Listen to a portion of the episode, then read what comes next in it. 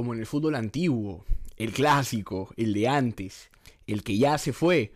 El 22 de agosto del 2021, el Burnley Football Club se convirtió en solo el tercer equipo en la historia de la Premier League en enviar al campo un 11 inicial con jugadores cuyos dorsales iban del 1 al 11. Algo que en nuestros tiempos modernos casi ya no se ve. Antes que ellos, solo dos. El Queen's Park Rangers, mi equipo, en la temporada 1995-1996. Y el Charlton Athletic en la 98-99. Vamos a repasar un poco estos casos particulares y anecdóticos, por decir lo menos. Mi nombre es Juan Diego Stein y saben que pueden seguirme en Twitter como arroba Juan Diego Stein L y en Facebook e Instagram como Juan Diego Stein 14 para memes.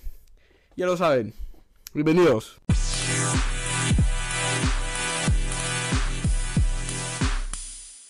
¿Cómo están chicos? Espero que todos se encuentren muy bien. Yo estoy bien contento porque estamos en la segunda entrega de esta pequeña sección especial que tenemos aquí en el podcast Descentralizados que se llama ¿Qué vive el fútbol? En la que cuento pequeñas anécdotas, hechos curiosos, cositas que pasaron y que de repente pasaron desapercibidas en un primer momento. Y aquí pues les damos la importancia que se merecen. ¿Sí o no? Claro que sí, pues por supuesto. Si no, ¿quién? Sino cuándo. Es aquí, en Descentralizados, en que vive el fútbol. Aquí lo vamos a recordar y lo vamos a reivindicar. Y bueno, Juan Diego, entonces, ¿por qué es tan importante y anecdótico y curioso que un equipo de fútbol salga a jugar con camisetas del 1 al 11? No, total no son 11 jugadores, o sea, sí, es cierto, son 11 jugadores.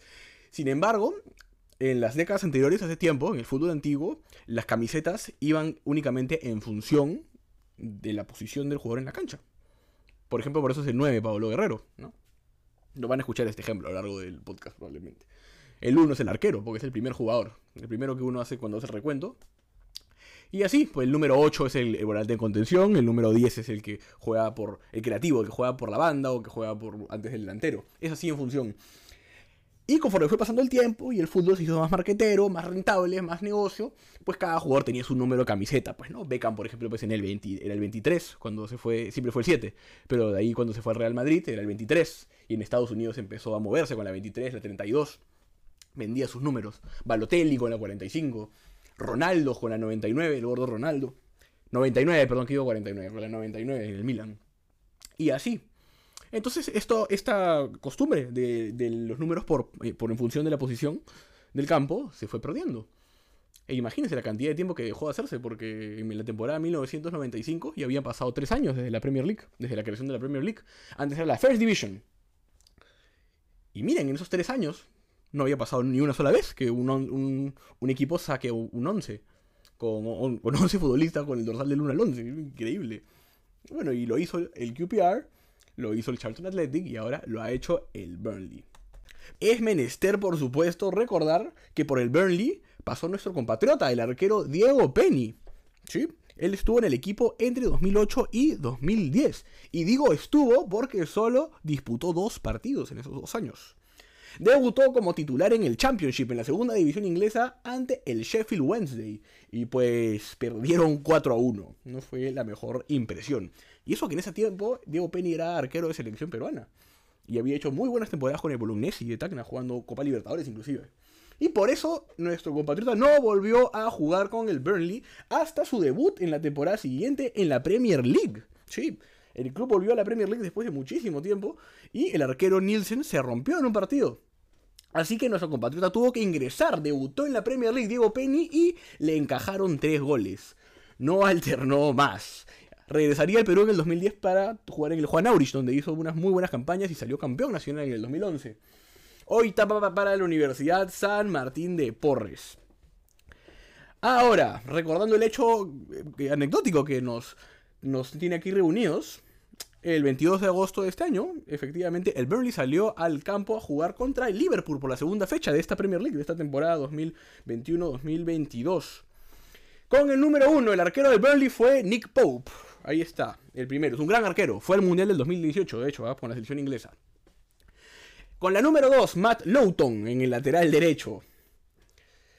Neil Taylor en el lateral izquierdo con la número 3. Y la pareja de centrales tenían las camisetas 5 y 6. James Tarkovsky y Ben Mee respectivamente. Son una pareja de centrales brutal, déjenme decirles, ¿ah? rocosos, duros, impasables. Y James Tarkovsky tiene unas orejas prominentes. En el medio campo, los volantes de contención. De primera línea, los que rompen piernas, tobillos, meten foul. Ellos son. Por eso el Burnley es un equipo que nos gusta, porque es impasable, es rocoso, es vertical, es violento, es de la vieja escuela. evoca al fútbol inglés clásico, ¿ah? Creo que no es casualidad, en verdad que se haya mandado con este 11 inicial del 1 al 11 en los dorsales. Jack Cork, hijo de uno de los del Wimbledon, de los de, los de la Crazy Gang, Galan Cork. Él aquí rompe piernas en el Burnley con la número 4 y con la 8 haciendo honor a su posición es Brownhill. Por las bandas, el islandés Gudmundsson con el número 7. Y la estrella del equipo, Dwight McNeil, haciendo diagonales brutales desde la banda izquierda con el dorsal 11.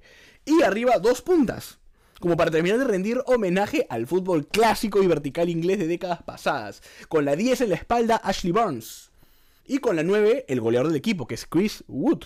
Así como Paolo Guerrero tiene la 9, Chris Wood tiene la suya también así. ¿Y por qué evoco Paolo Guerrero? Porque Chris Wood fue el 9 neozelandés. Cuando vinieron acá a Lima a disputar el repechaje para el Mundial, él fue el 9 de Nueva Zelanda y por supuesto la pasó pues mal. No pudo, no pasó nada. Todo bien en la Premier League, pero qué bien Chris Wood que no pudiste hacer nada contra nuestra defensa. Viva Perú. bueno, este partido entre el Burnley y el Liverpool, en el que mandaron al campo este orden inicial, al final lo perdieron, porque el Liverpool ganó 2 a 0 con goles de Diogo Jota y de Sadio Mané.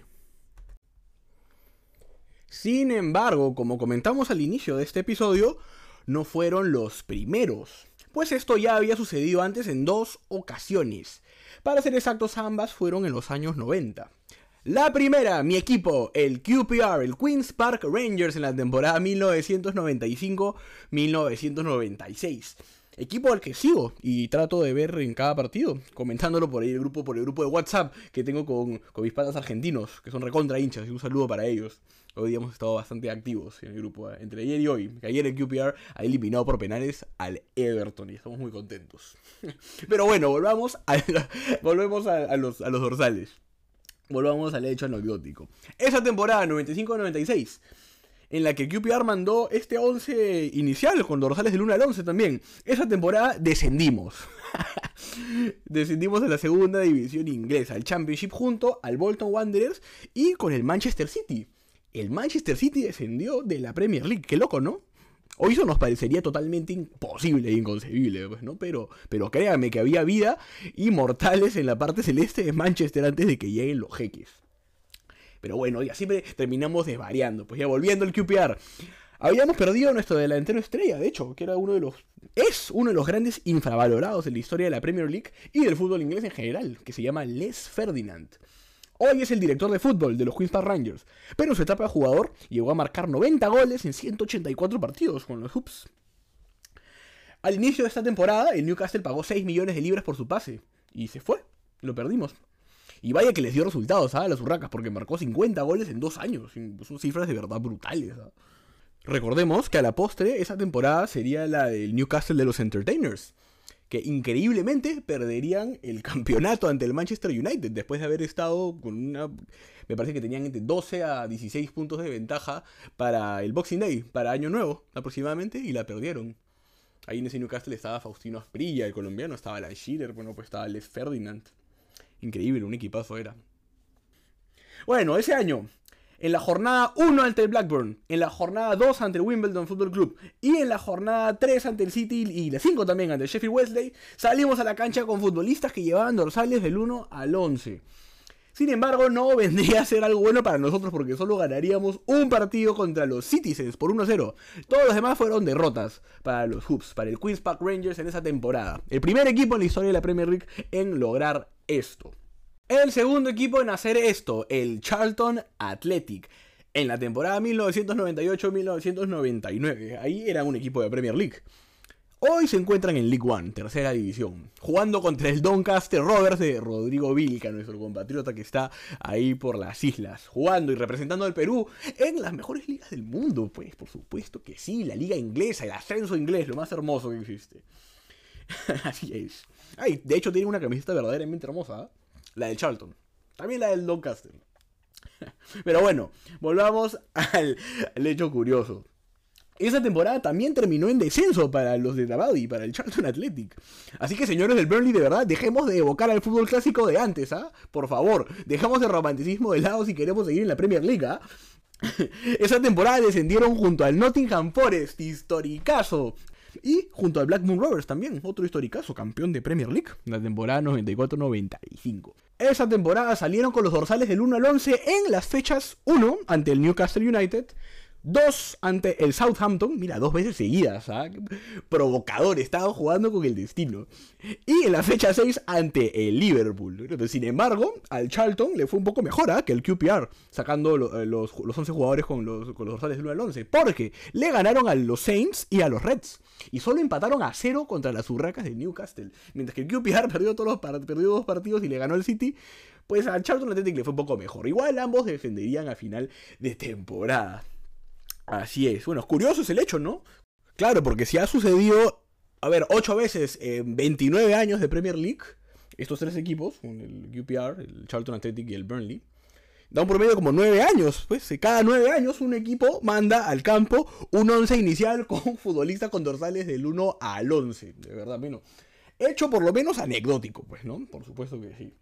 Bueno, pues muchas gracias por acompañarme pues aquí en este nuevo capítulo. Espero que de verdad les haya interesado, pues tanto como a mí, que me apasiona el fútbol inglés. Que haya sucedido esto, una pequeña evocación, provocación a este fútbol de antes que ya lamentablemente se nos está yendo de las manos. Muchas gracias una vez más, espero que se hayan divertido, que hayan aprendido algo. Saben que soy Juan Diego y pueden encontrarme en redes sociales como Juan Diego Stein en Twitter y Juan Diego Stein 14 en Facebook e Instagram para memes, ya lo saben.